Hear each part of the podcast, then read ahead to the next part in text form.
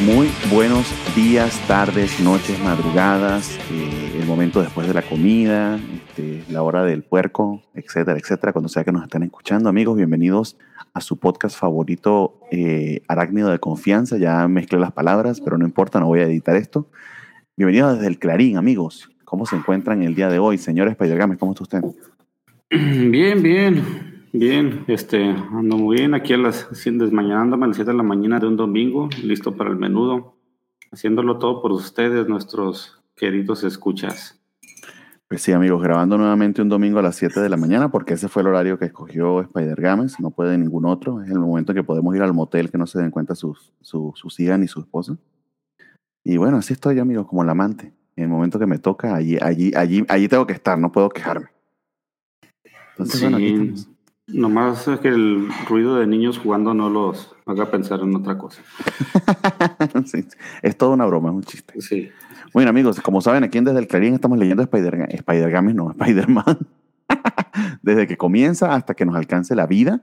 Ya nos encontramos en plenos este, eh, 70. eh, si llevo aquí mi cuenta, estamos ya en el 78, aunque nos quedamos un tantito en el 77 con Spectacular, pero vamos a alcanzarlo pronto. Eh, ya cercanos a los 80, creo que en unos 4 o 5 programas llegamos a esa época.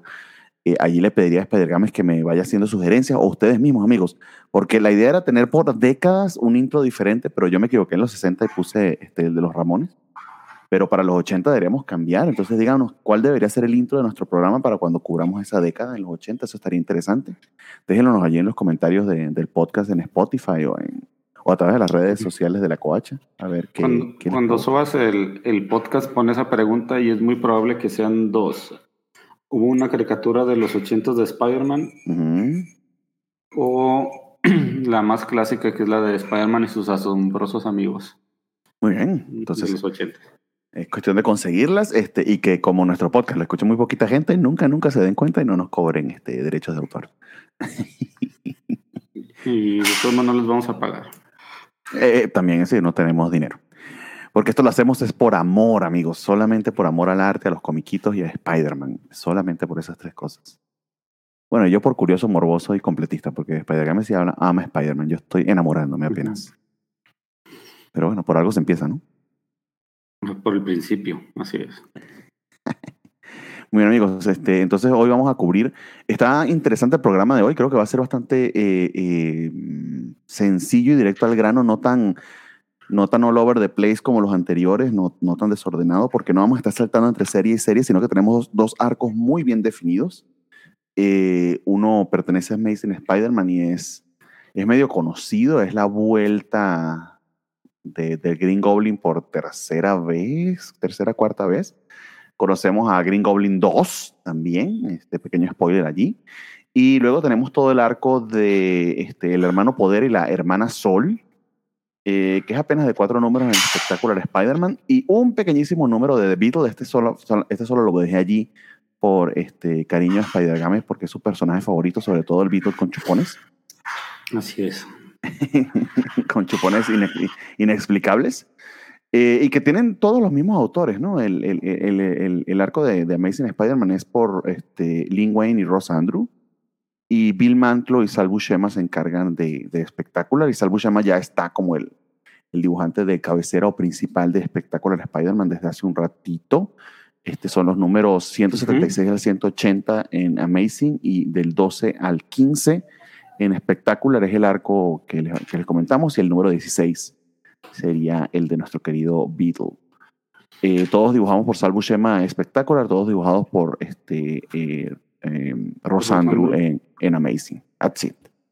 Bastante straightforward. Nunca, creo que teníamos rato, no sé que nunca, pero que Sí. no recuerdo. Pero teníamos bastante rato sin algo tan, tan definido. Y eso que escuchan allí de fondo, que se oye tan este, calmo, es mi alarma, amigos. Ya voy a detenerla. Listo. Que era el de la basura, que órale, ya llegué. Bueno, pero de la basura que llegue con una, con una melodía tan hermosa, se me hace. Ujú. Sería, sería Bonito. soñado. Ojalá fuera así de bonito. Pero no, amigos.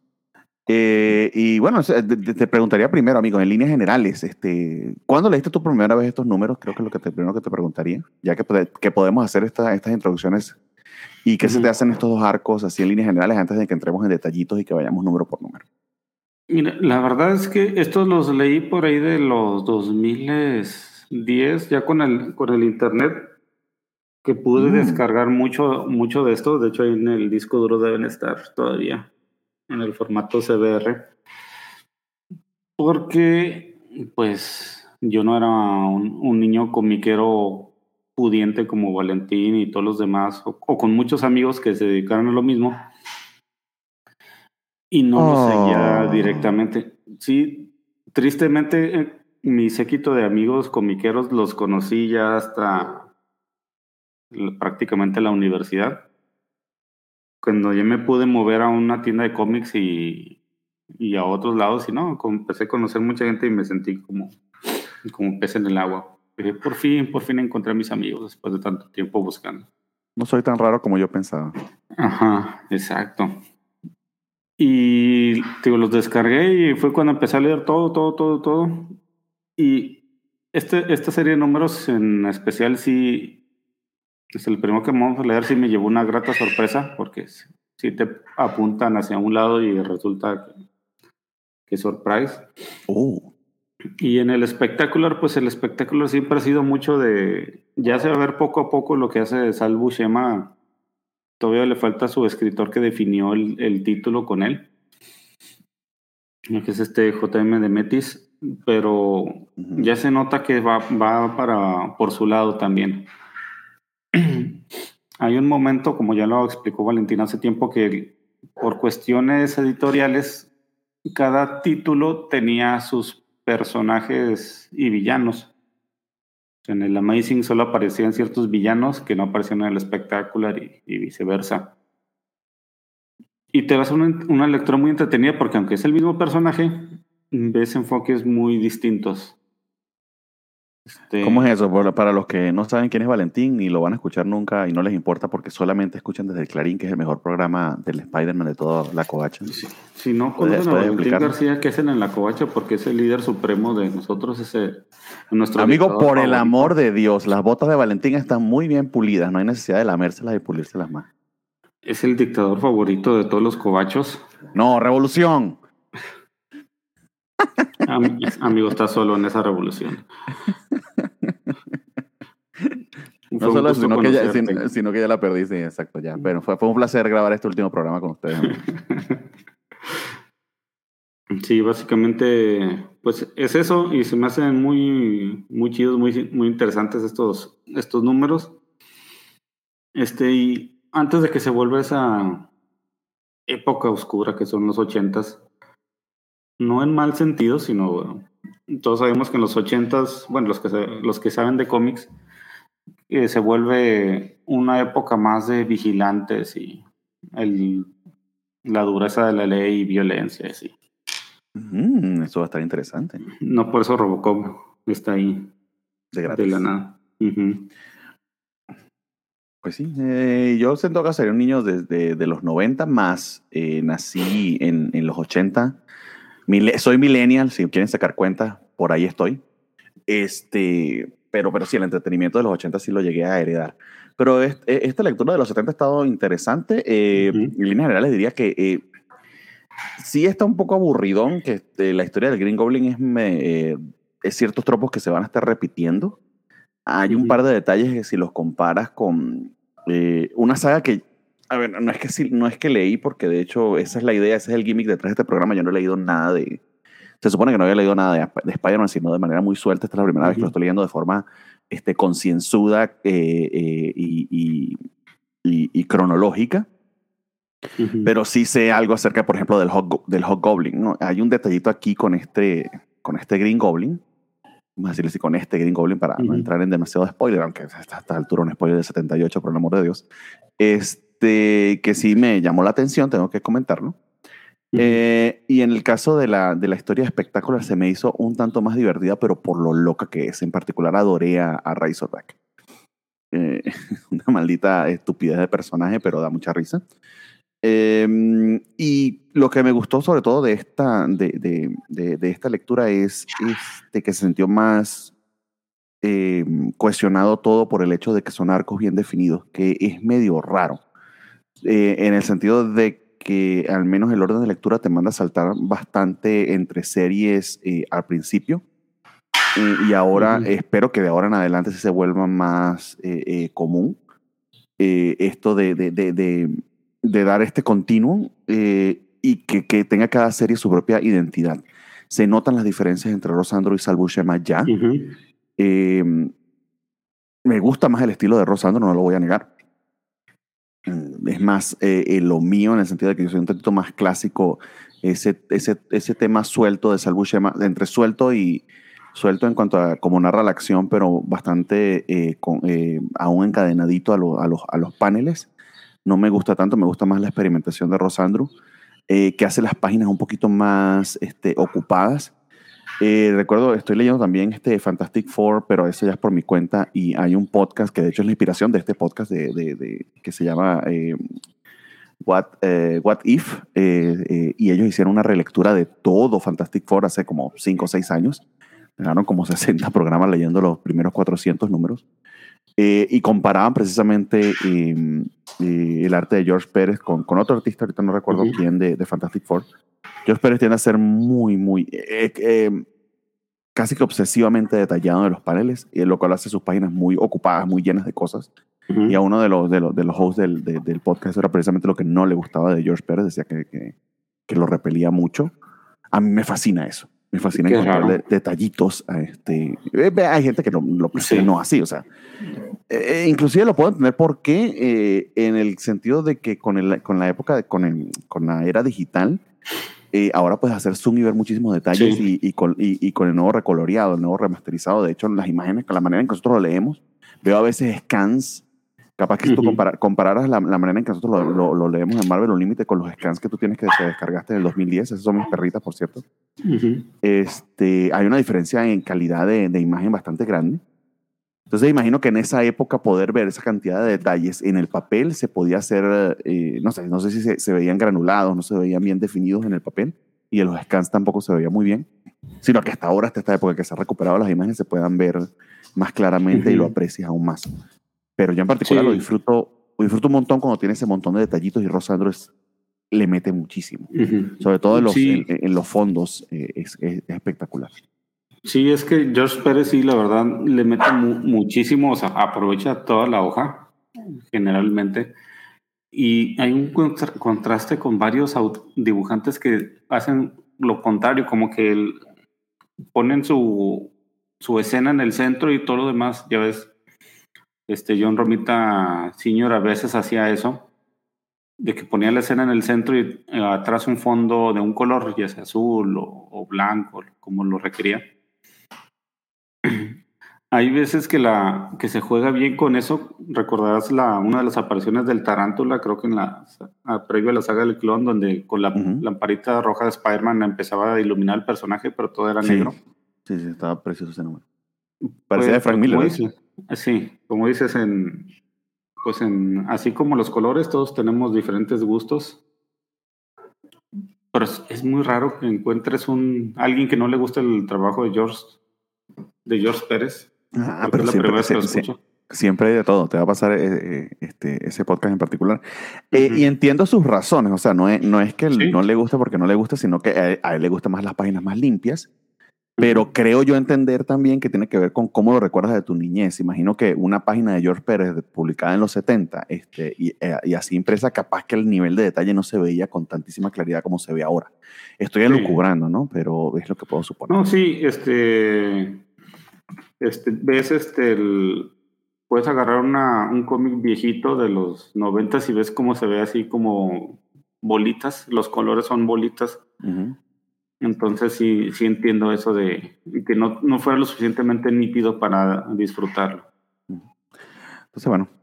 En fin, amigos, nosotros entonces empezamos con Amazing Spider-Man, este, tal cual como les decía, este es Lin Wayne este, con el señor Rosandru.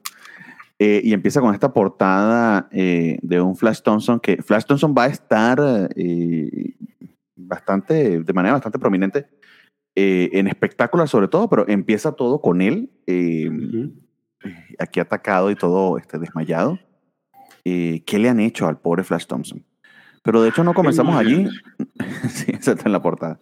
¿Qué le ha pasado, mi querido Matos? No comenzamos allí, sino que comenzamos con un, este, sí, un- unas tres páginas eh, bien graciosas de este, volviendo de la Estatua de la Libertad, donde se Sí, había quedado guindando el tienes- señor. Dígame, Tienes dígame. que decirlo así, previamente en Spider-Man. Ok. Ya lo dijiste tú, amigo. Yo no puedo, no puedo evitar tan, eh, tan acertado, este, tan acertado acento. Pero sí, antes en Spider-Man teníamos al señor Jonah Jameson que quedó guindado de, de- de la Estatua de la Libertad. eh, le salvó la vida por enésima vez Spider-Man. Y vemos que eh, no van a hacer las paces pronto. Sí, me, después encanta, de que me, el- encanta, me encanta el detalle del cangurito de el cangurito de, de- de- de telaraña que le hace este Spider-Man a, Jonah para que no se le caiga. Sí, porque previamente en Spider-Man pues ya vimos que el Hitman lo quería secuestrar, que fue donde se murió, se desvivió, descaerse de la Estatua de la Libertad y pues aquí Spider-Man trae a Jonah a su oficina del Clarín, que tiene una la ventana tapiada, yo creo que debería dejarla así, pero pues, igual Spider-Man se la rompió porque todos le rompen la ventana a Jonah Jameson de su oficina. Debería buscar alguna, pues algo más barato. O ponerse en una oficina en el centro sin que no tenga Sí. vista hacia la ciudad. Ah, amigo, pero para que tienes una oficina en un rascacielos en Manhattan si no tienes vista la ciudad, es, no Pues tiene- todo el es, un senti- es sinsentido. Ya tiene todo el edificio, ¿para qué quiere una? una Para que, pueda, para que pueda visitarlo Spider-Man, básicamente. Pues sí. En fin, de- de- tienen su, su- su discusión de siempre. eh, de nuevo, eh, la dinámica entre, entre Jameson y, y- y- y Spider-Man no es, no es particularmente sana, nunca lo ha sido, pero están en un punto en el que son casi que, bueno, no, no, yo no diría que frenemies. Son más enemies que friends, pero e- ese equilibrio se me hace tan único. Eh, Spider-Man no tiene de otra que estar constantemente salvando a, a Jonah, pero Jonah realmente, realmente lo puede llegar a, a enojar porque es increíblemente testarudo eh, y, y- y nada, este, eh, no, Jonah realmente no ve la realidad por lo que es. A mí me encantaría recordar, bueno, no recuerdo si en algún momento la corbata de Jonah fue rota en los números anteriores, pero sí está como comidita y eh, partida a la mitad. Aún la tiene puesta, pero la, la cola de la corbata no está. El que haya Ujú. conservado ese, ese detalle rozando a mí se me hizo bien interesante. Pero bueno, Ujú. está, está gracioso cuando sale a regañar a Spider-Man, se da un putazo en la cabeza contra, este, la, las- Contra la ventana. contra la ventana que había, tapi- que había tapiado. Y, ay, mira, sí, este, sí suena que tu cabeza está bien hueca, le dice. Sí, el marco de la ventana. Y lo, una de las cosas que esta es una de las, bueno, de, de- en su inicio de las conversaciones más largas que han tenido entre ellos, ¿no? Mm, Este, sí. Generalmente no, no platican tanto y es cuando... no, se quieren, no, se quieren para- no se quieren tanto como para hablar tanto. Sí. Jonah le recrimina todo porque Spider-Man es- está esperando que por lo menos le dé las gracias del aventón y ni eso. O sea, si no, si no me das las gracias por salvarte la vida, por lo menos por traerte hasta acá. Pero entonces Jonah le recrimina más, más cosas. Y dice, "Ay, sí, ¿por qué tengo que darte las gracias a ti? Si por tu culpa yo creo que tú pagaste para que se me secuestraran. Es- Ay, sí, Son ¿qué, los- qué- qué taxi te dejan te deja en, tu, en tu oficina en un, en un rascacielos en Manhattan? Pero bueno, Sí, así, pues, así, si así es Jonah, así es Jonah.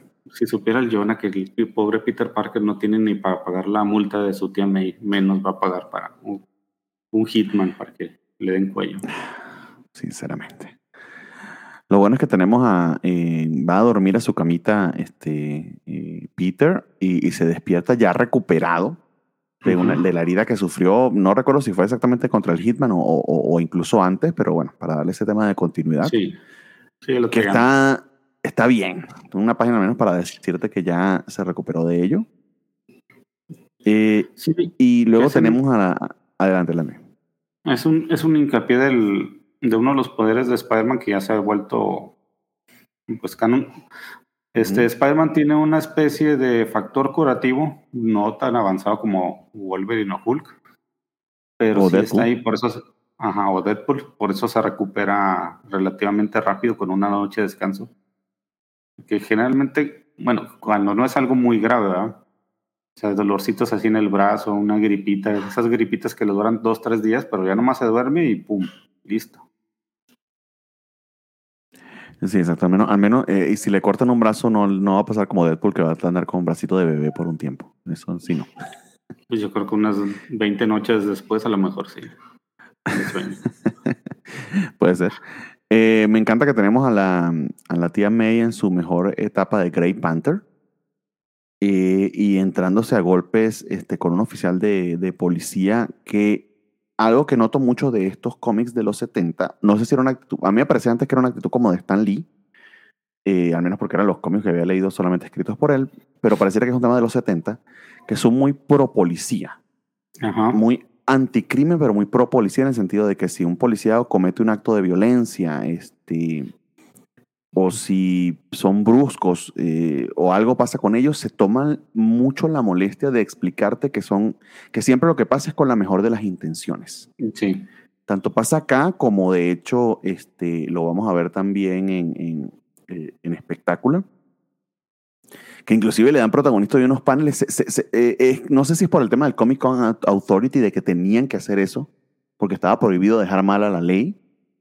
Eh, pero que en esta última época de, de- de Black Lives Matter, de, de Defund the Police, etcétera, etcétera, en Estados Unidos, que se, se ha notado que esa propensión a, propensión, no sé si la palabra, perdón, esa, eh, eh, esa eh, ah, ustedes me entendieron, esa, ese querer ir a defender a la policía ha también devenido en corrupción y en que este, los sindicatos de policía sobre todo se vuelvan muy poderosos eh, Ujú. y si a un policía se le da un tiro y mata a alguien, usualmente a un afroamericano, este, eh, lo protegen de cierta, de cierta manera, Sí. eh, inclusive cubriendo la misma ciudad este, los pagos de, de indemnizaciones, pero sin consecuencias directas a los policías que cometen estos actos. ¿no? Ujú. Entonces, esa diferencia entre la policía de esta época y la, y, y esta, este, la imagen pública de la policía de esta época y la imagen pública de los 70 es bastante contrastante, sobre todo verlo aquí en estos cómics que son fundamentalmente para niños, ¿no? Ujú. Sí, pues es que te daban la, a entender aquí, es que te digo de lo, como el mal viaje de los ochentas empezó a destapar un montón de cosas, porque aquí en los setentas todavía la policía te ayudaba, este, no, no había tanta corrupción, o no te lo planteaban tanto como policías corruptos y cosas así, sino que era, estaban haciendo lo que creían que estaba correcto.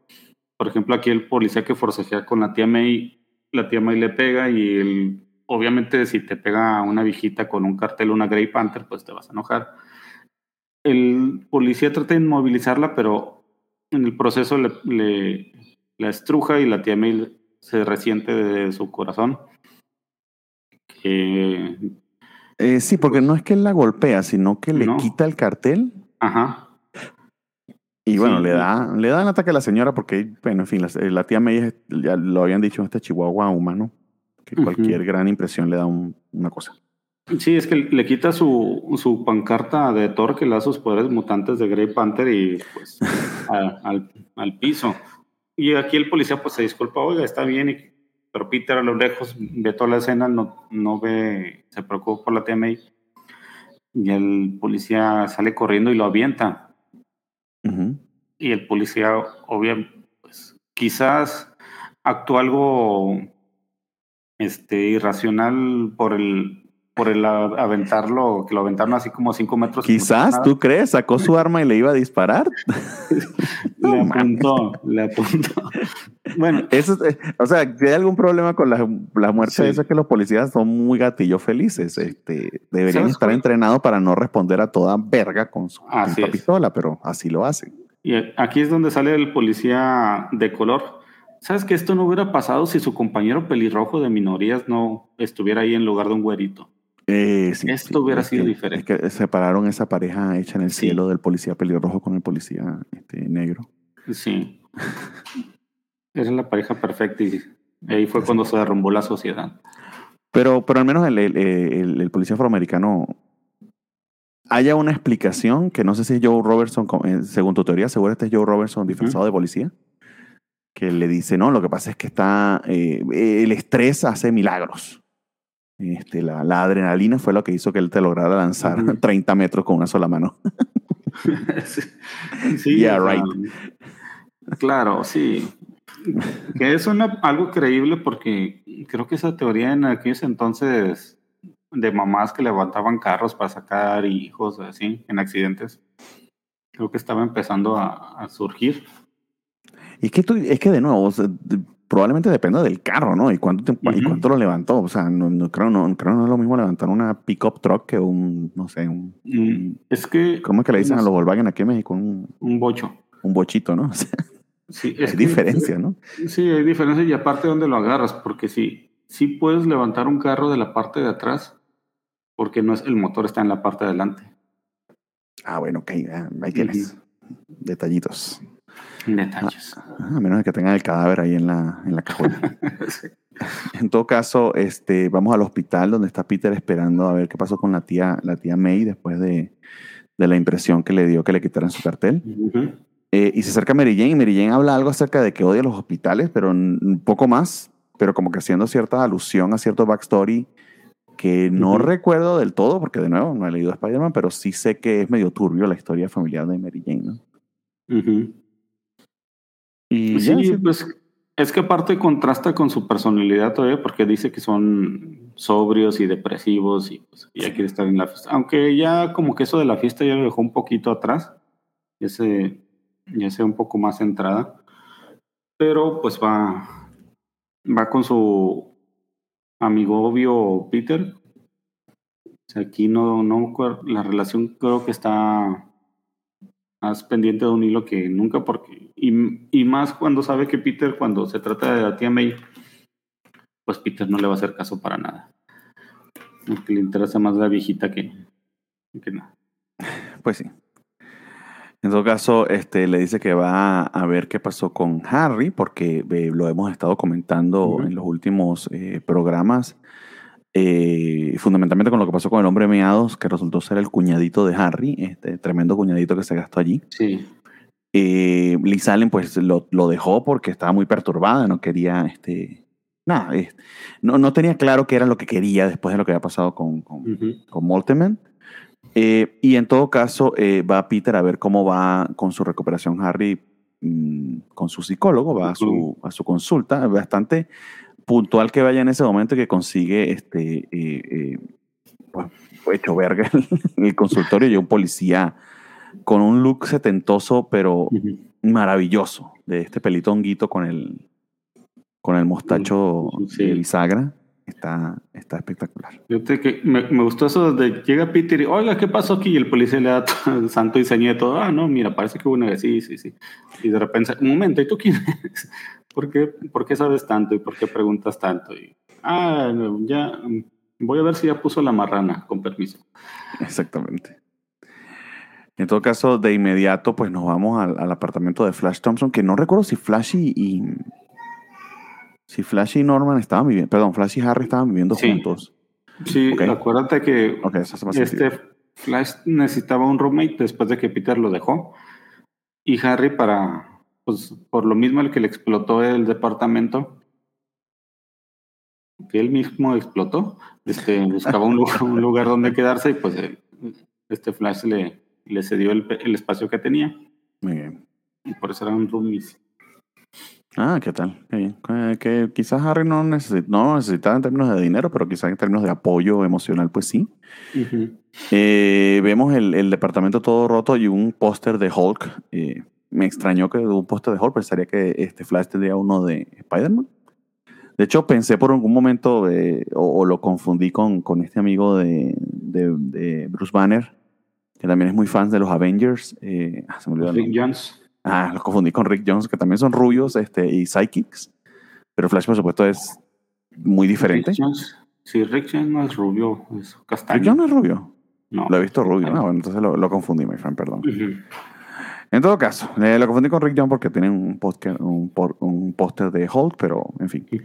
El cuento es que ve el glider de, o el deslizador de, del Goblin y así es, amigo, volvió. Regresó el Volvió y anda aterrorizando y puteando al pobre Flash. Sí, porque va a deshacerse de todos los que tengan contacto con Harry Osborn o algo así. Sí, medio raro eso, ¿no? O sea. Bueno, esa es la excusa que da, pero yo siento que fue más que nada buscar cosas que haya dejado Harry ahí del. Bueno, lo que tenía ahí del Duende Verde en el departamento. Eh, sí, que cuando lee, vuelve a leer con perspectiva estos números, digamos que eh, Peter asume que se trata de Harry Ujú. eh, Ujú. y el Green Goblin nunca lo niega, pero las líneas están escritas de una manera de que eh, luego si lo revisas es eh, no tampoco está del todo claro, al menos no desde el punto de vista de Green Goblin. En ese No. aspecto está, está interesante como está escrito. Nah, el otro mundo tampoco, no crean que es que está, ay, sí, que qué No, nivel de pero sí. escritura, pero está bien. Sí. O sea, empiezas a leerlo y sí sientes que es, que es Harry Or- Osborn el que está ahí, o sea, todo te da, te indica qué pasó ahí. Porque pues él era el, el duende verde, él sabía dónde vivía Harry, o sea, Sí, sabe, con dem- sabe, demasiadas cosas como para no ser Harry, exactamente. Sí. Así, más adelante hay un, hay un punto donde sí, sí entiendes por qué no podría ser Harry. Este, que queda muy desapercibido a menos que lo, que lo ves bien. ¿Cuál es ese punto? A ver, dínoslo de una vez. Ya que estamos con spoiler, amigos. Eso que importa. Duran- durante las peleas con el Duende Verde, el Duende usa toda su fuerza contra Spider-Man y ves que Spider-Man apenas si siente el golpe. O sea, más adelante de durante hay peleas físicas y notas que el duende está poniendo todo de sí y el, el Spider-Man ni se mueve. O sea, ok. Ese punto te da a entender que ese no es un Osborn. Porque los Osborn, Harry y Norman, tenían super fuerza gracias al, al suero de- del duende. Ok, pero Harry no tenía super fuerza aquí. No sé si fue, no, no sé si fue que se le olvidó que tenía super fuerza, pero yo no lo noté. De hecho, esa era una de las cosas que me llamó la atención. Eh, aquí en particular se ve que no tiene super fuerza eh, este Green Goblin 2, vamos a llamarlo así Green Goblin Ujú. 3. Tres. Eh, sí, sería el 3, exactamente. Este Green. Goblin 3 no tiene super fuerza, Ujú. pero Harry tampoco del... Al menos yo no la vi cuando se enfrentó al final, ¿no? O sea, ahorita lo conversamos, pero Sí. que creo que es una de las explicaciones que a, a mí me quedó un poquito a deber eh, en el sentido de que se, se- sí, se supone, se supone que es eso, ¿no? Que Ujú. eh, todos, tienen- todos deberían tener super fuerza, pero me, me da la impresión de que como que al menos no explica muy bien que Harry también la tiene. Pero bueno, Sí, en todo es- caso, este, avienta Flash de una ventana. Eso, Ujú. En eso es que se termina el número, el, el 176. Sí, le avienta, fuga, agárralo. Ahí te va. Sí, exacto. Y es, es- este, otra vez este, Gwen Stacy, que lo lanzó por una ventana, que qué horrible. Ay, ya, ya, se va a morir igual. En todo caso, el 177 pesa exactamente igual. eh, con Harry, eh, con Flash cayendo de la ventana, eh, sí logra este, eh, atraparlo a tiempo, eh, muy, muy a tiempo Spider-Man y, y- y aventarlo además en un movimiento que creo que si el otro mató a Gwen Stacy tal como tú dices, porque se ve este, la onomatopeya del cuello de Gwen Stacy, que ahí sí con ese argumento me mataste, pues aquí mínimo debería haber dejado paralítico a, a Flash, ¿no? Ah, pues está cerquita, mira. Estamos hablando de un metro y Ah, y, y el, y el latigazo, amigo, por algo te dicen del latigazo. Pues poquito, es que es, la- es el efecto péndulo. Péndulo. Sí, ajá. No hubo latigazo porque está muy cerquita. Y si ese movimiento creen ustedes que, que def- este, desafía la física, lo que pasa luego aún más, porque le da un- este, una patada eh, por el culo eh, Green Goblin a Spider-Man, lo lanza de nuevo y casi, casi no alcanza. A ras del suelo termina por balancearse y cae en un vehículo justo, justo, justo en los asientos de atrás para básicamente deslizarse a través de todo el vehículo, este, volando las dos puertas, pero ambas puertas que salen de un solo lado. Así de fuerte fue el golpe. Así de fuerte fue el golpe. Sí, eso. Atravesó el auto, se llevó las puertas con las, con las patas y las sacó por el, por el otro lado de las ambas. Ambas dos, exactamente. Bueno, entonces, por supuesto, el conductor no está nada este, eh, agradado por ello de, y es un gran seguidor de Jonah Jameson, entonces piensa que a putazo se va a poder este, enfrentar contra Spider-Man. Y me recordó mucho esa vez en que Spider-Man también le voló dos puertas a un carro, se las colocó Se las colocó eh, y cuando le cerró la cajuela se le volvieron a caer. No, mire, no se preocupe, aquí están sus puertas. De seguro, el seguro que tiene lo, lo va a ayudar. En este caso, pues eso no pasa, sino que el tipo muy enojado sale y como está mirando hacia atrás para gritándole a un Spider-Man, va y choca contra otro carro. Es, está bien, está muy gracioso porque es la, la suerte de la suerte de Spider-Man. Fíjate que, y el tipo se llama Murray, ese- ¿cómo me da risa ese nombre? Ah, sí que pero le es que dice, no- no. Pero no es Murray, es Murray, ahora se pronuncia Murray. No, bueno, Murray, ¿no? Bueno, no sé. Pues que yo siempre he dicho que se pronuncia Murray. Es como el... Es Murray Futterman. Le va, que, que nada, que lo va a demandar, etcétera. En fin, un pedazo, un pedote. En todo caso, eh, aquí sí conscientemente deja a Flash, le dice que va a hacer lo mejor que pueda por Harry. Eh, creo que le dice que es Harry, ¿no? O, o no se lo revela. Mm, no. Creo que no, no se lo revela, ¿no? Porque se supone, creo que nadie sabe que el Green Goblin era Harry, o sí, no, no, no estoy del todo caso. No Ah, sí, sí. estaba... Este... No le dice que es, que es Harry. va- me están preguntando si es el duende verde de verdad, si regresó. Ah, Sí, sí, no, no, no. De hecho, Flash sí lo sabe, aquí lo estoy leyendo.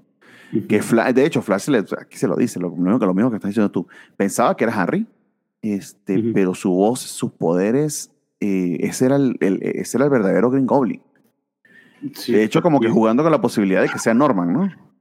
Mm, Pues no sabe porque aquí, mira, dice, y solo los cielos saben qué hizo con mi roomie. Con mi roomie. O sea, No está Mm. consciente de que Harry sea el duende verde que... Mira, ahí te están diciendo que ahí están.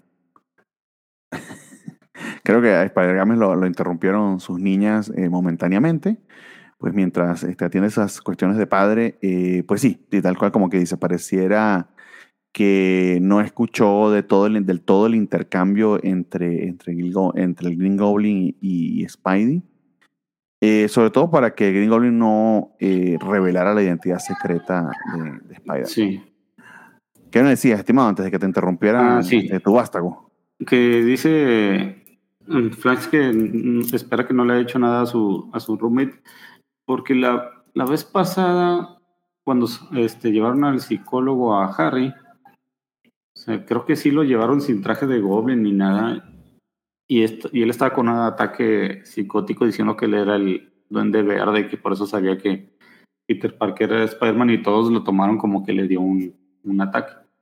Porque oficialmente Mm. nadie ha dicho quién es el Duende Verde.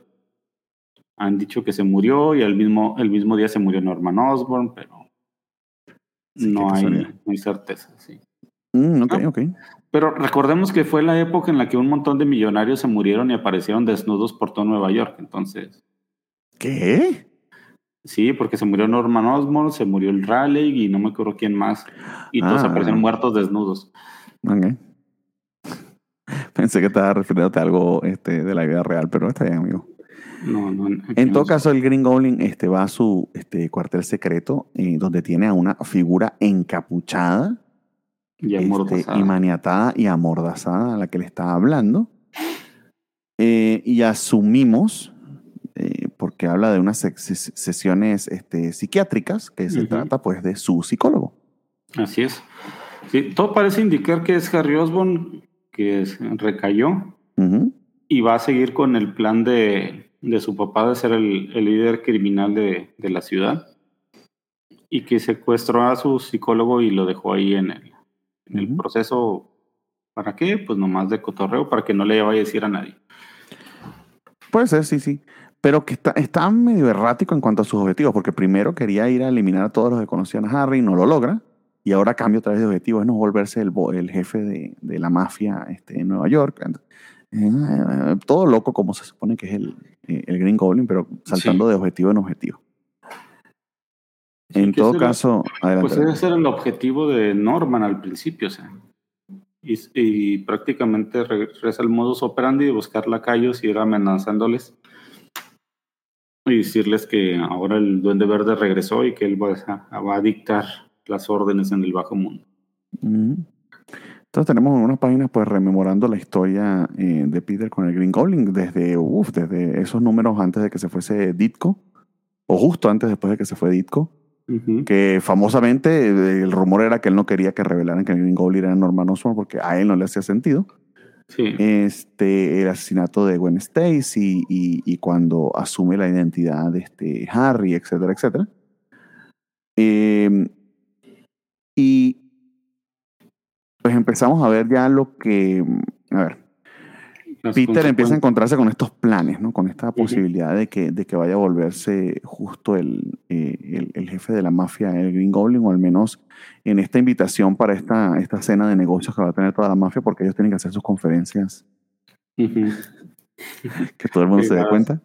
Sí. Ve sí, este, ve que van a fusilar a un grupo de maleantes y pues los detiene a, a todos con medio traje porque sintió el peligro y ya no alcanzó a ponerse todo el traje. Lo bueno es que las sombras cercanas lo protegieron de revelar su identidad. Bueno, no terminó de quitarse los pantalones, porque el traje siempre lo carga por debajo. Sí, bueno, si no terminó de quitarse la ropa de civil.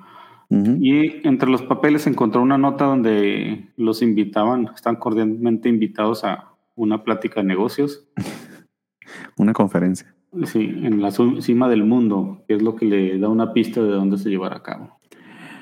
En todo caso, volvemos al hospital donde de manera muy súbita tiene otro ataque al corazón tía May. Y es famoso este panel, al menos así lo vi en algunos foros, porque sí investigué un tantito para poder eh, este, prepararme acá para el programa, porque esto lo leí hace un buen tiempo, me tocó releerlo, pero fue muy por encima, amigos. Eh, Pero es famoso este panel de Tia May cuando le da el segundo infarto, porque mucha gente lo considera que le quedó muy feo a Rosandro, Sí. o al menos que se ve muy rara la tía May. No sé, Sí. o sea, sí, de- no sé qué cara pone la gente cuando le dan un infarto, pero no creo que sea bonita, ¿no? Sí, y- pero esto parece que le está dando una, un ataque psíquico del profesor Javier más bien en la mente, porque se ve el rostro así, ¡ah! que le estalla todo y pues Eh, su, su novia, la señora Watson, se queda ahí mientras Mary Jane va a hablarle a, a los doctores para que ayuden. Sí, y empieza esta trama que es de verdad. Entiendo el por qué, por- porque ya lo han hecho muchas veces y funciona. Este ticking clock de que se va a morir la tía May y Peter tiene que de alguna manera rescatarla. Pero hacía más sentido cuando tenía que ir a buscar, no sé, un antídoto, este, eh, algo para que eh, eh, este hombre lagarto le ayudara a sanar a la tía May o lo que fuese, cuando tú tenías ese elemento, digamos, ciencia ficción. Ujú. Pero esto que está tan anclado a la vida real, supuestamente los doctores no pueden operar para salvarle la vida a la tía May sin que él firme una forma. Eso, al menos, al menos actualmente, eso no es cierto, amigos. Los doctores siempre van a hacer lo necesario para salvarte la vida sin estar esperando este, ningún tipo de consentimiento, a menos de que la persona tenga algo escrito o firmado Ujú. donde estrictamente dice que no quieren que los resuciten. Y eso es Sí. muy raro que lo tengas. Son- Solamente personas con enfermedades terminales que han sufrido muchísimo piden algo así y creo que no es legal en todos lados. Por cierto, básicamente es equivalente a eutanasia. Sí, Los o sea, doctores están obligados a salvarte la vida no matter what y no van a estar esperando que alguien venga a firmar un papel. O sea, eso no tiene sentido. sí. y más si estás en el hospital, ¿verdad? Porque pues ahí lo que hacen es, eso, lo que hacen es este subir la cuenta y ah, pues fue tanto. Pero sí, sí está muy raro. No sé, no sé si era una práctica común de su tiempo, no tengo idea. No, lo dudo mucho, o sea, porque creo que va sí, contra, el, contra el juramento hipocrático, o sea, no tiene sentido. Ah, que Exacto, se muera o la vieja porque no ha venido a firmar el señor, o sea, what the fuck, ¿quién le importa? No, pues que, pues mire, la puedo salvar, pero pues no está firmado que quiere que la, que la, Que- que, hagamos que todo lo posible. Exacto, y le, y le van a salvar la vida, no es que le van a poner un pene a la señora, no necesita Sí. consentimiento. Exacto, sí, está, está muy, muy raro. Yo creo que es lo que se les ocurrió para la trama. Lo, sí, claro que esto debe pasar. Pero está muy, está muy estúpido desde Ujú. nuestra perspectiva de adultos. Imagino que a un niño sí se le hace, le da sentido, ¿no? O sea, para, Ujú. al final también tengan eso en cuenta que eh, crecimos y leemos los cómics diferentes Sí. en su momento, no, no Es era que- tampoco demasiada complicación ahí. Sí. Quiero recordar mi, mi época de viendo ER, a ver si había algo similar. Y Me suena, pero creo que no. Creo que no, Creo que No, de nuevo. De, de hecho, desde ese conocimiento médico lo tengo desde ER y Grey's Anatomy. Ujú. Que por cierto, vi un TikTok de una chica que decía que habían renovado Grey's Anatomy para su temporada número 20 20 años tiene ese programa. Ajá. Y lo que está diciendo es que Grey's Anatomy es One Piece para mujeres blancas. Sí. Está, está puto genial. No, porque ahora que ni siquiera se fue este, la actriz que hace de Meredith Grey, o sea, ya se terminó de ir, entonces como que wow, ya ni siquiera Ya. es Grey's Anatomy. Ahora es solo Anatomy. Bueno. En fin, de, de de ahí de- regresamos a Spider-Man este, y está Silverman en su conferencia de, Las Torres de- Gemelas. de mafiosos en las, en las Torres Gemelas, que qué maravilla. Es el lugar en los cielos para el cielo para los americanos en aquella época. No sé qué tanto tiempo llevaban, porque generalmente, pues ya ves que aparecía el Empire State, el, el, Roque- el, edificio Rockefeller, y apenas ponen las Torres Gemelas. No era algo normal. Eh, sí, de hecho fueron construidas, a ver si lo consigo acá. En 1973, o sea que son relativamente nuevas. Sí. Este, para esa época. Tenían, estamos hablando del 77, entonces sí, tenían cuatro añitos. Era, era el edificio más hip de la ciudad en ese entonces, para que vean la época en la que estamos hablando, amigos. Ah, y aquí, bueno, Sil- Silverman lo vemos jovenazo, de unos 30 años. Recordemos que la última vez Madre, lo vimos, 30 años. 30 años de experiencia con ese, con ese pelo blanco. tipo el villano de, de Batman regresa. Este, Ah, el, el que hacía Christopher. Ay, ¿Cómo se llama? Sí, sí, sí, sí. Amigos. No puede ser que se me olvidó el apellido de ese. no, Christopher. Walken. Christopher Walken. Sí. Christopher Este, Walken, exactamente, sí. que recordemos que la última vez que vimos a Silverman en los números de Spider-Man fue cuando se hizo espermatozoide. Gracias a la tableta esta que buscaba con el Kimping para rejuvenecer. Aquí, aquí te explican que en otros números, yo creo que ahí fue cuando lo juntaron el espermatozoide con un óvulo y lo hicieron más joven, pero bueno, más viejito. Pero pues esos ya no los vimos. No, pues sí, ya veo. Que por cierto, Christopher Walken va a ser de este, el emperador galáctico en Doom. Por si no sabían. Mm. Eso, ya nada, por eso ya tengo ganas de ver la película. Seguramente va a salir como tres segundos, pero va a estar genial. Este. Pero bueno, sí. En todo caso, este otro panel por el que se critica mucho a Rosandro es cuando sale Silverman este, corriendo acá. eh, porque, a ver, llega. No hay mucho que decir. Llega eh, nuestro querido Goblin Goblin. dándola de putazos eh, y lo que les ofrece a la mafia es que ellos, él es capaz de, de, de, de revelarles la identidad de Spider-Man. Eh, y hace como que, bueno, pero dínolas. No, no se las voy a decir. Yo les voy a traer la cabeza de Spider-Man. Es como que, Puedes traer la cabeza de cualquiera con la, con la máscara de Spider-Man y bastará. O sea, who cares? El tema es quién es, ¿no? Sí, y Spider-Man pues se metió desde la ventilación y está escuchando todo, pero sin entrar a la acción. Exactamente.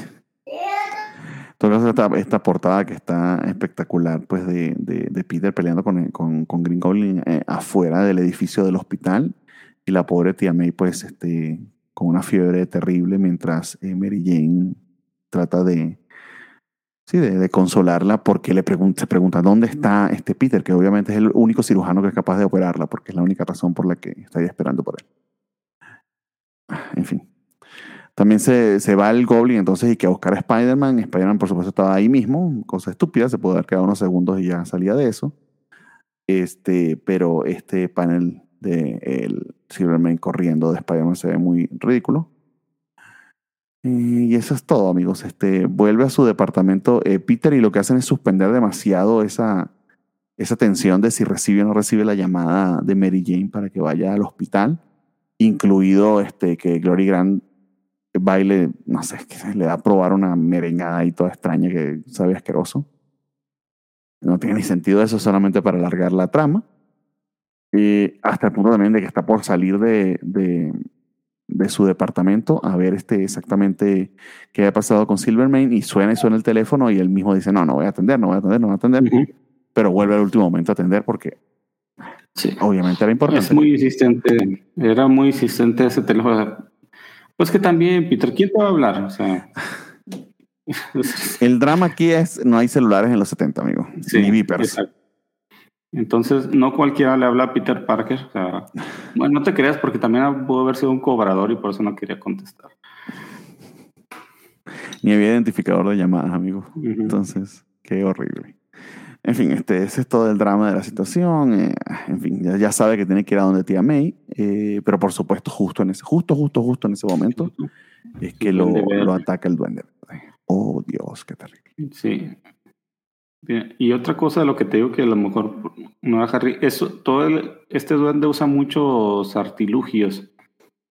Usa muchos aparatitos de los que presumía mucho Norman en sus inicios, pero Harry generalmente no, no los usaba. Y esta, esta parte, mira, aquí donde le, le pega el duende con todas sus fuerzas, en la anterior, en la página anterior y el Ujú. Spider-Man, ah, chido. No sintió nada. Ajá.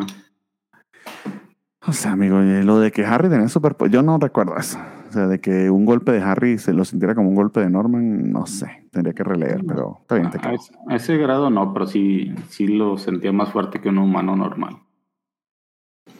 Ok, en todo caso, este es justamente los goons de Silvermane los que ayudan a Spider-Man sin querer acá, porque tratan de quitárselo del, al Green Goblin. Obviamente, que quien llegue con ese premio Ujú. eh, a la mafia que se va a quedar con el poder, definitivamente. Ujú, ujú. Ah, ok, bien buena la explicación.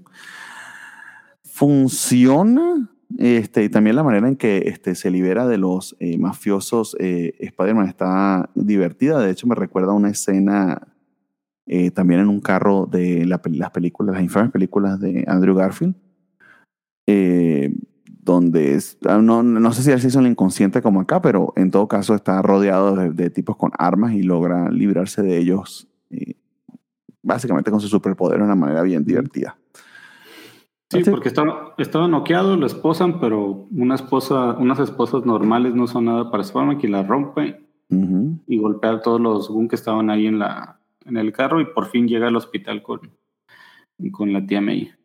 Es esta Y- parte donde le quita el, el volante al auto y se lo aten. Es tan de caricatura o tan película cómica, pero funciona muy bien. Ahí está.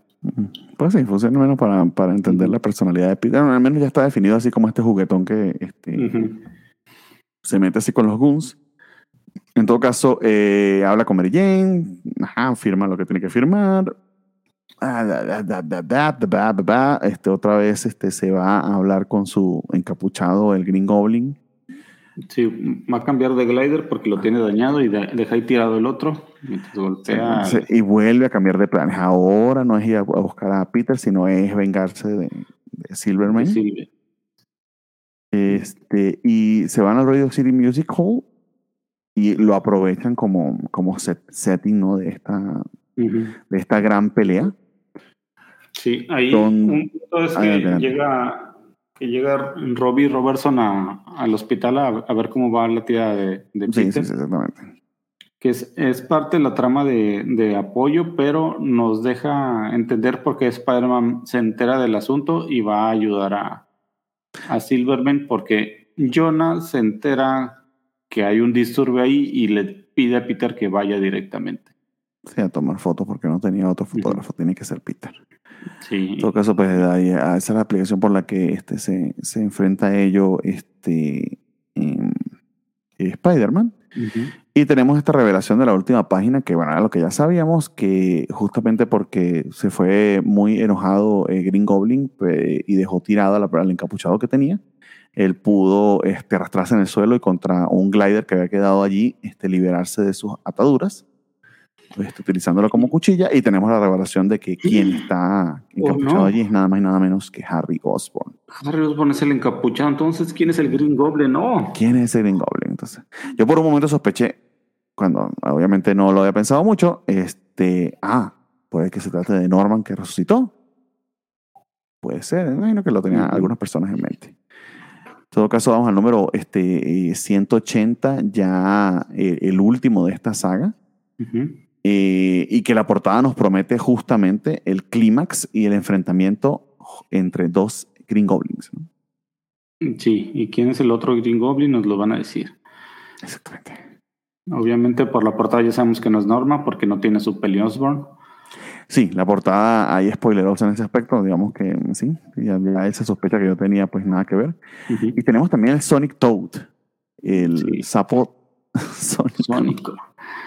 Digo, a o mí- sea, allá me pone a pensar que el Green Goblin 3, este, o sea- tenía demasiados trucos Norman Osborn que no le había dado la gana de usar, este, o él se inventó unos cuantos, porque eso de ese No, sapo está es muy que- ridículo. Es que sí los tenía, o sea, al principio de las historias del Green Goblin tenía un montón de mugreritos así de Noche de Brujas que trató de usar como su marca, pero después lo dejó a puras calabazas.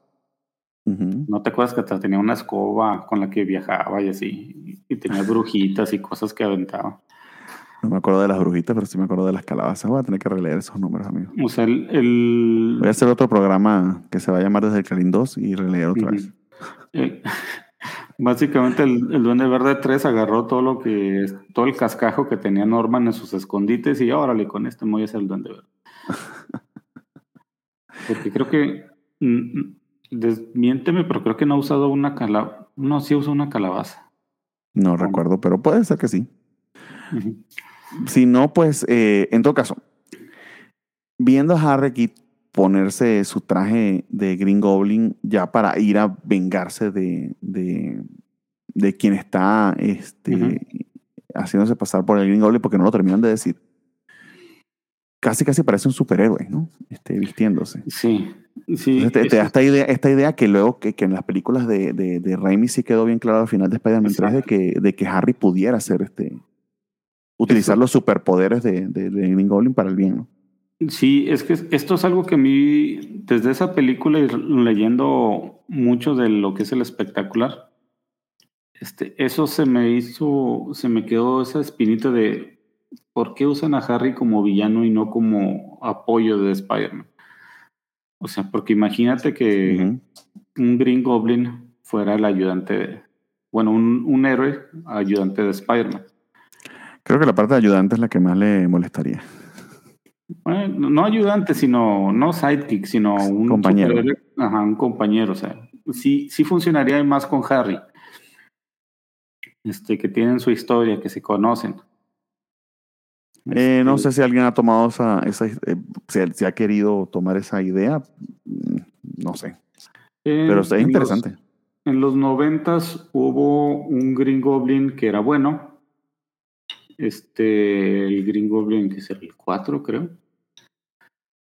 Este, de hecho, durante la parte de Onslaught, prácticamente fue el fin de su carrera porque se gastó todos sus artilugios peleando contra un centinela.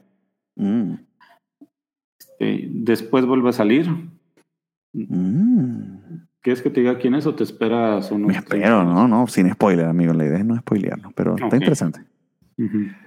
Ok, no, entonces bueno saber que más adelante se presentan mejores cosas. En todo caso, continúan peleando. Este, esta vez, eh, pues quedó inconsciente este, Peter y el Green Goblin lo va a llevar exactamente donde Peter incineró a, a su clon. ¿No? Ujú. Eh, y justo en el momento en que está este, ya por derrotarlo, le quita la máscara para saber de quién se trata, porque bueno, básicamente para, para hablar con Harry, porque Peter sigue pensando que se trata de Harry. Sí, y es- no, se, que es, eh, es, la, es la gran revelación, ¿no? Que se trata de Bart Hamilton. psicólogo. Ajá, el psicólogo. Y es esto, me da otra vez que el duende le pega con todo y el, el Spider-Man como si no. ¿Y por qué te- no te caes? Lo, pues porque pegas como psiquiatra. Tu pegada es muy este, psicológica, no Sí. física. Eh, bueno, entonces toda la explicación de cómo este psiquiatra se volvió loco, este, pues tras hipnotizar a Harry, eh, le reveló básicamente se trataba del Green Goblin y todos sus secretos, y el tipo se, eh, al, al corroborarlo se, se, se embriagó de poder. Y también la gran revelación que quedaba pendiente ah, desde el número 169, Ujú. Estamos hablando, este es el número 180, o sea, saquen ahí su cuenta ustedes. Este, de que efectivamente había sido él quien había ordenado a Harry en un trance este, hipnótico a tomar este, las fotografías este, de, de- Sí. de Peter deshaciéndose del cadáver de su, de su clon. Sí. Ahora, ¿cómo se enteraron todos ellos que Peter tenía un clon y que se iba a deshacer de su cadáver? Esa sí no la sé. No, pues yo creo que le puso, lo puso a seguirlo sin que se diera cuenta y ahí fue cuando, cuando pasó, pero Y el Sí, sentido, no arácnido, tiene el sentido arácnido. sí, no, no tiene mucho sentido, pero es un es para llenar un hueco que quedó ahí pendiente. Sí, que creo que después de ese, este, 50 años no los van a cubrir, entonces, who cares. Entonces, empieza el enfrentamiento entre, entre, entre goblins. Harry contra su psiquiatra, este, Green Goblin 2 contra Green Goblin 3. Y es también Harry quien definitivamente rompe, que ya está enfermo de, de todo lo que tiene que ver con el Green Goblin. Y que creo que es como que es la demostración de que se curó. Porque sin ayuda de su psicólogo, sin estar este, hipnotizado ni nada, él mismo, de hecho, rompe el traje y se lo quita por completo. Ujú. Ya está harto, no, no te quiero ni matar, ni quiero seguir peleando contigo. Eh, y este tipo habla de una, una bomba, o sea, se muere de una manera muy estúpida este, el, el Bard. Sí, dicen, mire, tengo una bomba en esta pluma y la voy a activar. Tuc. Ahora se los voy a lanzar y que, ay, no, me caí. Pum. Trueno. Ahí, ahí lo tienen, exacto. No lo pudiese haber descrito mejor. Entonces tenemos un epílogo eh, y otra vez Harry de la explosión y muy convenientemente le da una amnesia bastante selectiva. Harry nunca reconoce que se trata de Peter cuando está con Spider-Man a pesar de que era bastante obvio de que lo debería Sí. saber si lo sabía Bart. Pero entonces vamos a fingir, esa es una resolución tan conveniente y tan lazy writing. Pues que se fingir que supone, se le volvió a olvidar. Pues. se supone que toda esa información que le dio el Harry al psicólogo se la dio estando en trance, hipnotizado. Por eso Mm. técnicamente nunca recordaba nada de lo que pasó. El mismo psiquiatra. Qué buena, qué explicación más conveniente. Así es. Son cómics. ¿Qué es- Son cómics, en esperas. En todo caso, amigo, con eso terminamos con Amazing Spider-Man. Eh, de nuevo, eh, esta saga del Green Goblin 3 o el, o el retorno del Green Goblin este, es considerada en cierta medida esencial. Eh, y luego nos vamos aquí en espectacular eh, con el hermano Poder y la hermana Sol, que básicamente es la resolución de este pedo de, de Chachan, Chan Chan, De Shashan. Shashan, perdón. Yo aquí pronunciando mal porque soy un racista horrible. Este, que ha estado también este, en el background desde hace tiempo eh, y que pone a Flash Thompson en un, en un punto protagónico bien interesante. En todo caso, espectacular empieza con este, Flash y Peter jugando al tenis en Central Park, porque es la manera que tiene Flash para este, Canalizar su ira. canalizar su vida, exactamente. Y vemos sobre todo en estas primeras páginas la gran diferencia entre Sal Buscema y, Ujú. y, y Rosandro en cuanto a estilos. De nuevo, eh, Sal Buscema es más sencillo, más limpio en sus líneas, Ujú. pero también más restringido por los paneles, es bastante más clásico en ese aspecto. Ujú. En todo caso, me encanta que se encuentre con este culto todo raro este, en pleno Central Park, que parecen todos hipnotizados, eh, y con estos dos, dos eh, líderes de culto que descubrimos, sí, sí, que es el hermano Poder y la hermana Sol. Sol, sí. Y, y el Flash todo, no, es- esa voz es Shashan. Y los descubre y se lanza sobre, sobre ellos golpeando a los seguidores hipnotizados. Y como gemelos fantásticos al tocar sus manos lanzan, el hermano poder y la hermana Sol lanzan rayos de sus pechos. Exactamente. y es un poder que este, se tiene que hacer una escudo de telaraña eh, este, Peter para derrotarlos y sí logra hacerlo en buena medida. Tampoco es que sean hiperpoderosos, pero al final tiene razón este, Fumanchu, digo, el, el esposo de Chachán, Ujú. Que es que, pero ellos nos llegaron a atacar a nosotros. Nosotros estamos teniendo una reunión religiosa, una ceremonia religiosa acá, y, y ellos llegaron interrumpiendo. ¿no? Sí, hasta donde yo recuerdo, en Estados Unidos hay libertad de culto. Ah, exactamente. Bueno, en todo caso, en todo Mira, caso va a haber. Adelante, está el adelante. policía pelirrojo. El policía pel- pelirrojo se quedó en espectacular y el negro se quedó en amazing. Con los compañeros que no le toca esa historia de amor Sí. quedó este, terriblemente Ajá. distanciada. En todo caso va con un profesor de sociología, Peter, para preguntar acerca de este culto, ¿no? Eh, Y Ujú. él le describe, bueno, si este tipo, eh, que no recuerdo su nombre, ¿cómo se llama? El Cor, Corva, ¿no? Corva, sí. Corva es el esposo de Chachán, este que tiene el bigotico de, de cliché este, asiático, que aparentemente des- descubrió Algo un ser, un ser alien que, que lo descubrió ahí en Vietnam y que él ha estado ahora este, predicando la palabra de- del camino hacia el amor y la felicidad humana eterna. Sí, mediante el esclavismo. No, del esclavismo no hablo, pero bueno, en todo caso. Que tenía un restaurante muy popular en Saigón, pero que ahora este, pues tiene el mismo, el mismo restaurante acá en Nueva York, pero que lo que hace, lo que hace ahora es dirigir a la Legión de la Luz, así se llama la- la- el culto. Sí, que básicamente fueron eso. Se vinieron desde Vietnam, el peloncito y Shashan, y se pusieron sus disfraces y ahora son, son líderes religiosos.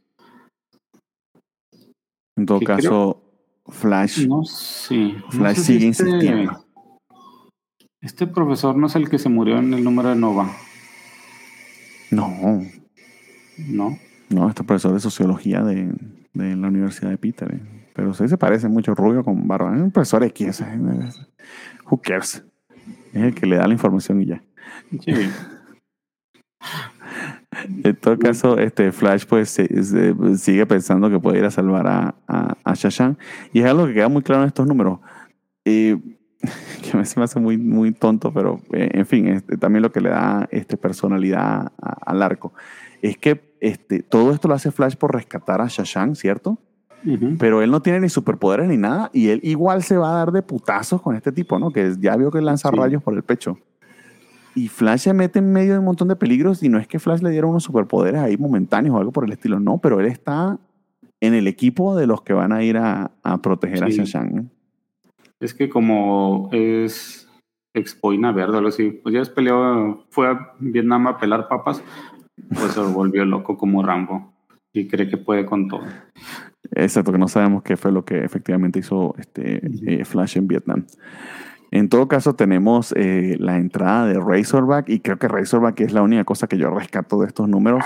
El jabalí. El, eh, así lo pusieron en español. Sí, porque básicamente es un jabalí. Pero espalda, espalda navaja está, está de cuchi. Sí, es, es el, La espalda, el espalda rastrillo.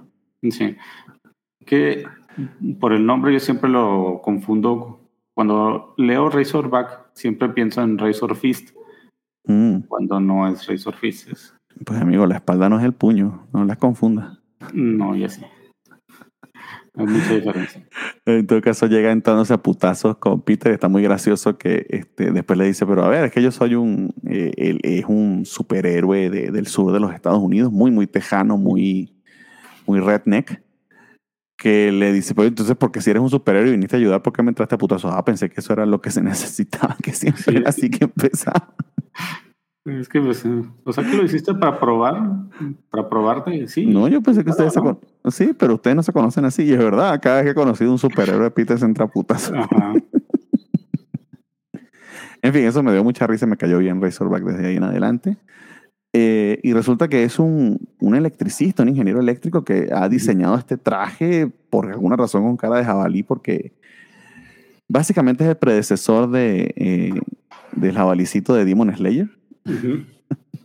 Muy parecido. Bueno, sí, y, es, y tiene su Big Pig, su, su camión, se robó a Optimus Prime y lo modificó para que fuera su cerdo móvil.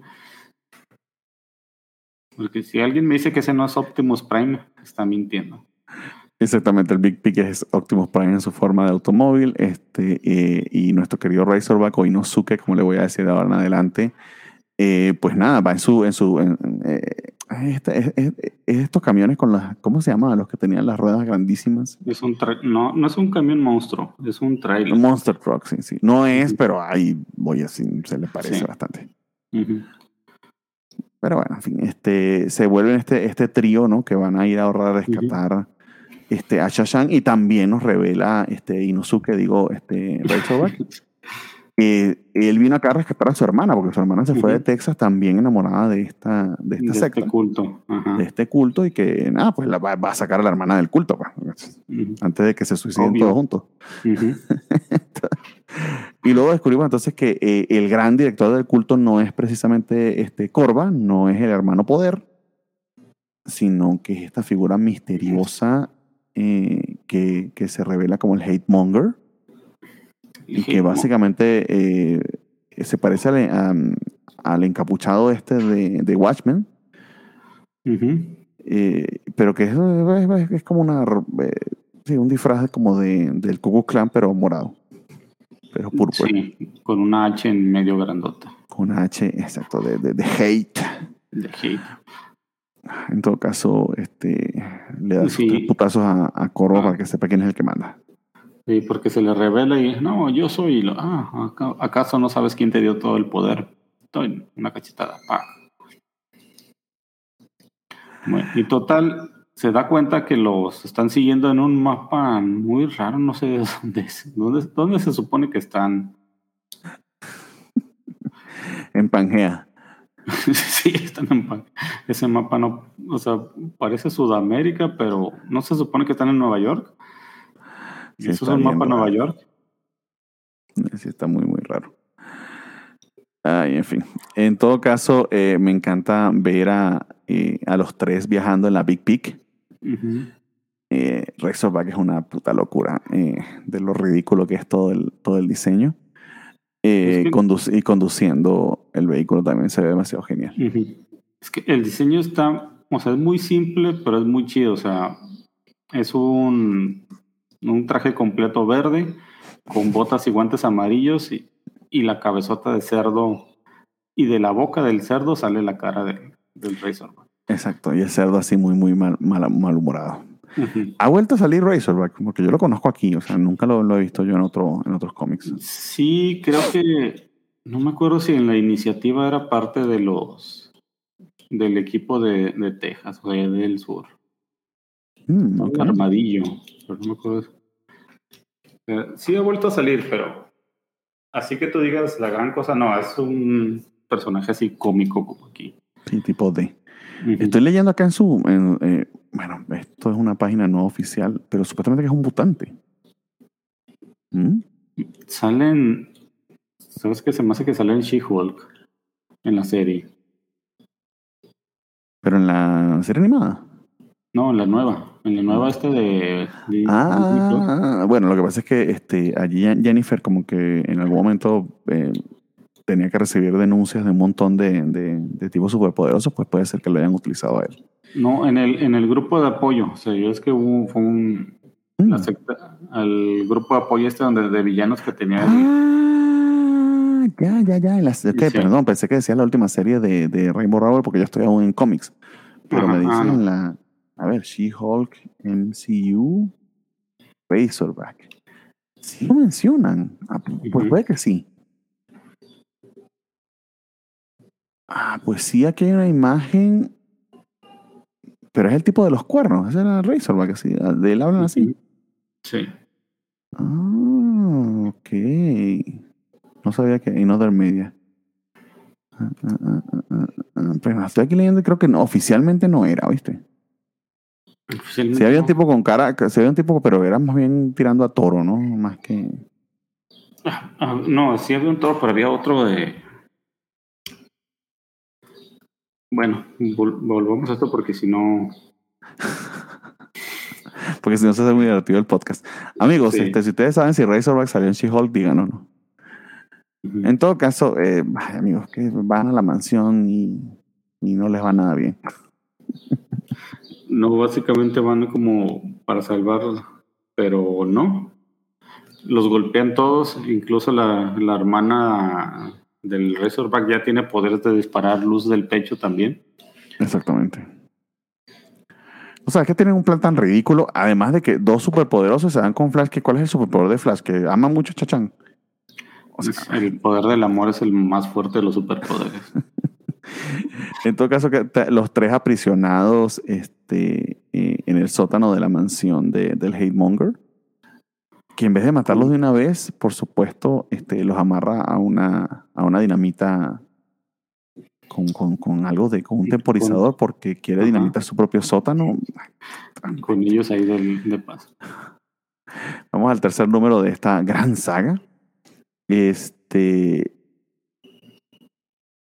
Y que es la, la manera en que se terminan de liberar de esto. Está también bien graciosa porque es como que eh, utilizando la- la- las habilidades técnicas de, de, de Razorback y una telaraña muy bien dirigida de parte de Peter, porque aparentemente tiene un switch en su, en su hebilla que hace que venga el, el, el Big Pick. Sí, este, a mi, al centro de mi cerdo cinturón. Que, por cierto, perdieron la oportunidad de que hubiese fallado una primera vez Peter y le da un este, putazo en los huevos con la, Sí. con la telaraña. Eso hubiese quedado graciosísimo. No sé por qué no se les ocurrió. Imagino que tenían suficientes páginas. Y ya en un segundo intento sí le da a la hebilla. Sí, que llama al, al vehículo que los libera y lo, lo explota. Y total resulta que el, ¿por qué la Shashan se quiere, se casó con el otro y todo eso? Porque el, el anciano que despertó al Doctor Strange, al que creían muerto y que el doctor, no, nomás está dormido. resulta que él le dijo que se casara con la con el viejito loco. Sí, el viejito desgraciado le, le, le- le desgració la vida a la chachán. Sí. Ah, y que, ajá, y que tiene que aliarse con ella este, eh, el hermano Poder porque él es muy malo y Chachán es muy buena. Entonces es la unión de esos dos lo que puede liberar el gran poder que tiene, que, que, que le, que, le otorga, que le otorga el Hate Monger. En Ujú. todo caso, lo importante aquí es la revelación de quién es Hate Monger, eh, que está al final del número. Termina yendo, no sé si al Yankee Stadium, donde tienen una gran reunión. Ah. En todo caso, se, se- se trata del Man Beast. Ah, sí, claro, el Man Beast. ¿Y quién es el Man Beast? Eh, Nadie sabe. Si tú me lo dijeras, sería buenísimo.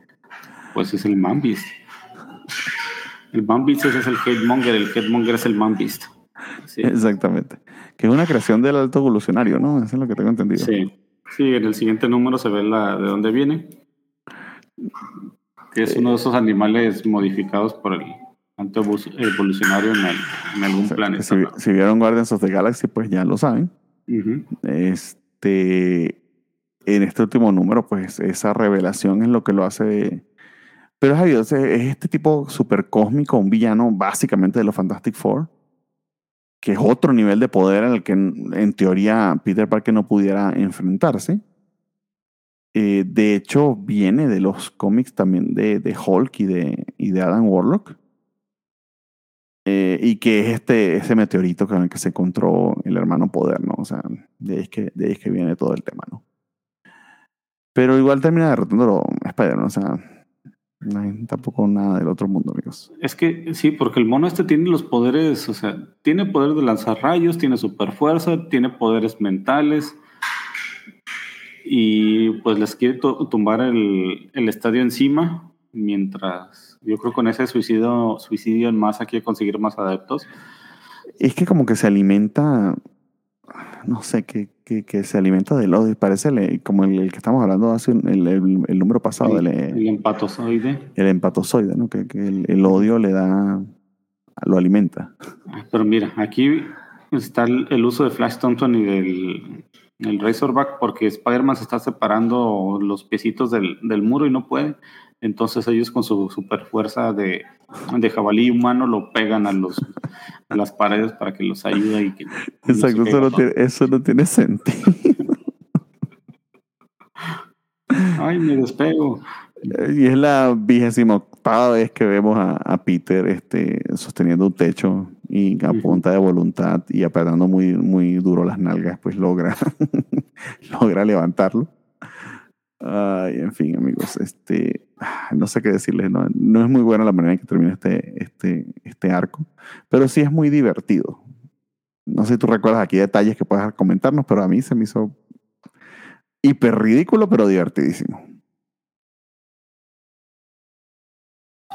Sí, es, es muy, o sea, tanto los personajes, el Razorback Flash ahí en medio de toda la acción, el, Hatemonger, los, el hermano poder tan, tan soso.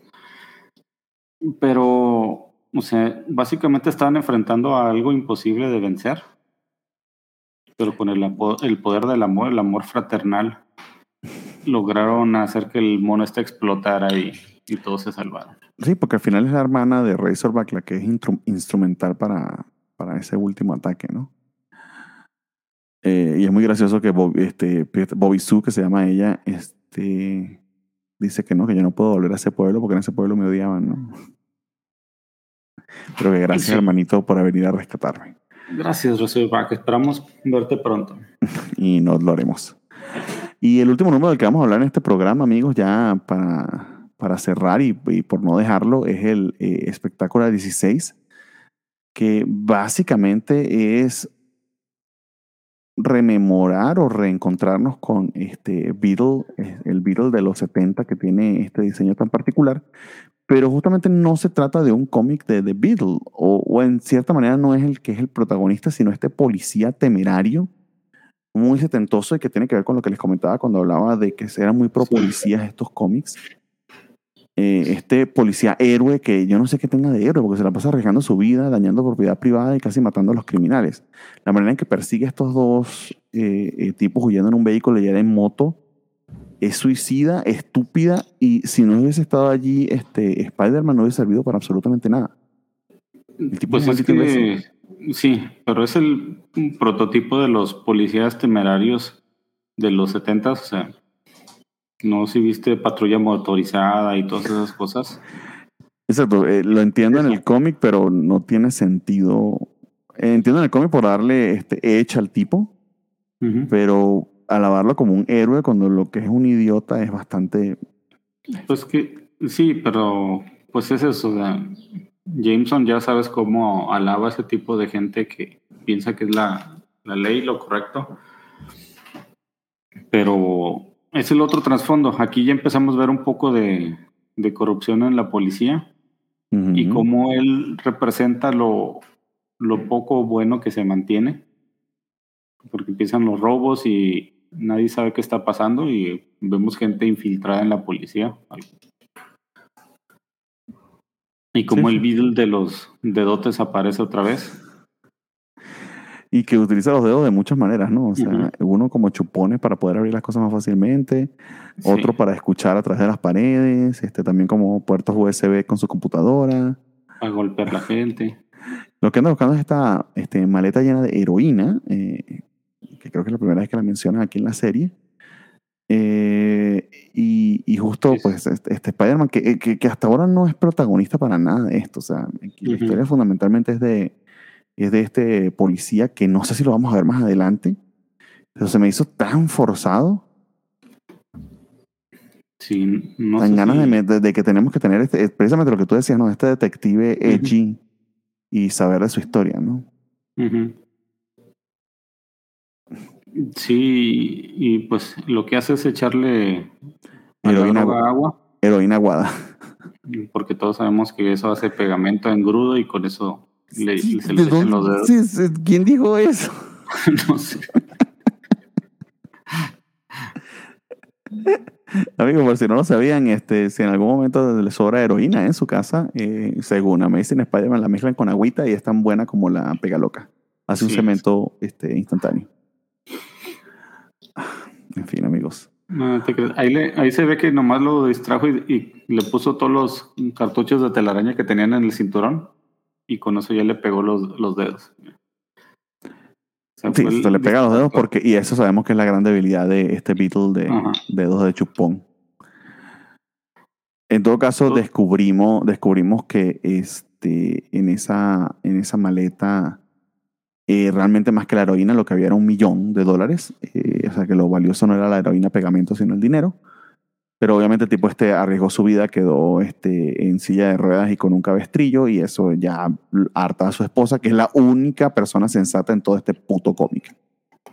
No, pues que sí, eso, o sea, y aparte te muestran que, porque Peter va, los conoce porque va a hacerles un reportaje sobre, sobre su relación, pero se da cuenta que no es tan bonito porque los ve discutiendo todo el rato, o sea, los ve con mala cara y, y es es porque el, mono este descubrió que hay un, el sindicato del crimen está trabajando con la policía y él nunca quiso ser parte de eso por mucho que, que le dieron. Y como tenían problemas financieros la esposa pues no entendía el concepto de honradez de, de su marido y no, más pero no tanto era eso, sino que le, le, cuestionaba mucho que arriesgara su vida la manera en que lo hacía, o sea, para nada, desde que terminas todo, todo lisiado, no tenemos ni dinero, o sea, no tiene sentido lo que estás haciendo. Exacto, sí. Sí, es eso. o sea, le cuestiona eso, ¿por qué no se hace a un lado? O sea, básicamente. Sí, no, porque también de nuevo, si tú persigues a dos tipos en un auto porque tienes que lanzarles la moto en el techo, es como los detienes así, no tiene sentido, amigo. Tú no tienes Por eso, hazte a un lado y le hablas al, a lo- uno de los 30.000 superhéroes que hay en Nueva York. Pues yo creo que en ese momento que iba pasando el mundo, estoy seguro que Thor iba volando ahí a un lado. Exactamente.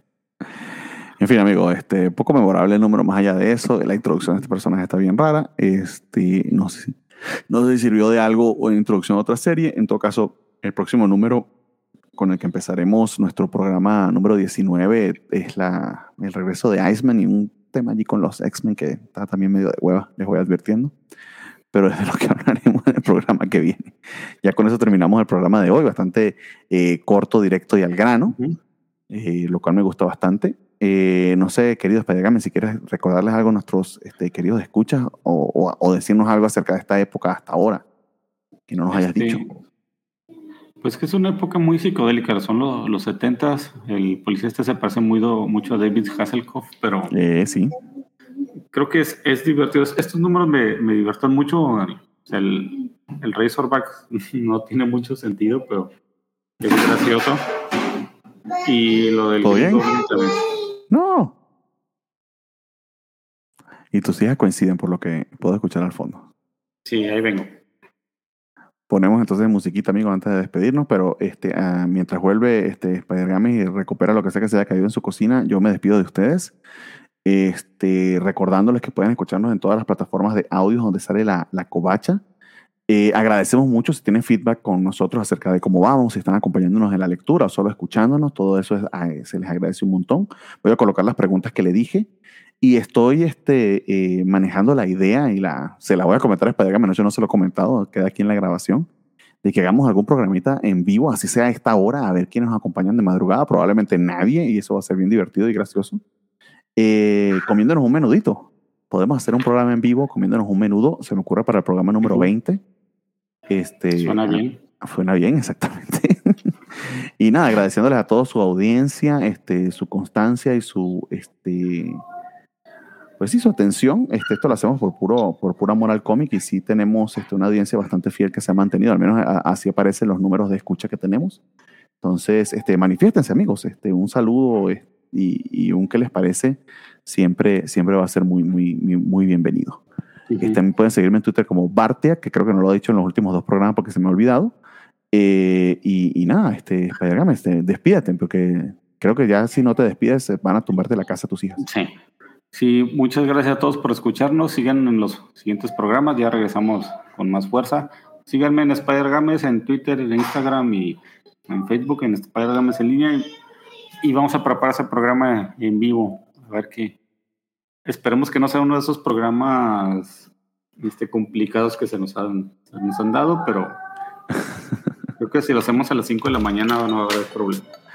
Puede ser, este, eh, amaneciendo con menudo desde el clarín, algo así lo podemos llamar. Cuídense mucho, amigos. Nos vemos en la próxima. Un abrazo. Bye.